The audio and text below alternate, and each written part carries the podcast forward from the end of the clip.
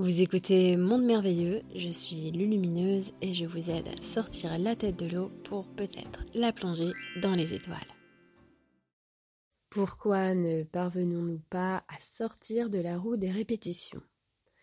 Alors je ne sais pas si cette question parle de l'individu ou du collectif.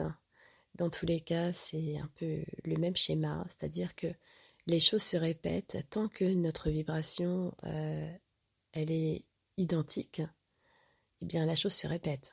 Si quand tu prends euh, ta flûte, tu bouges toujours les mêmes trous et que tu souffles dedans, tu auras toujours le même son. À un moment donné, il va falloir ouvrir d'autres trous, il va falloir déplacer euh, tes doigts sur l'instrument pour sortir un autre son.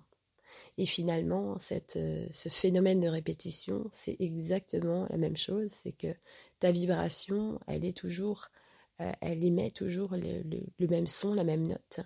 Et donc, en retour, étant donné que l'univers est un, agit en tant que grand écho, c'est un peu comme si tu devant une montagne, en retour, bah, tu auras le même son.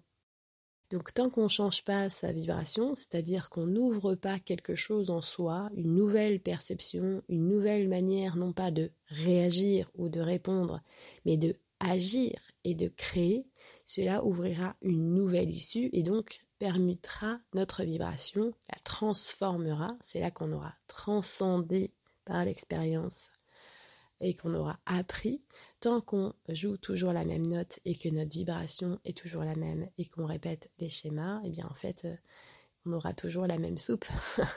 on aura toujours la même soupe au dîner.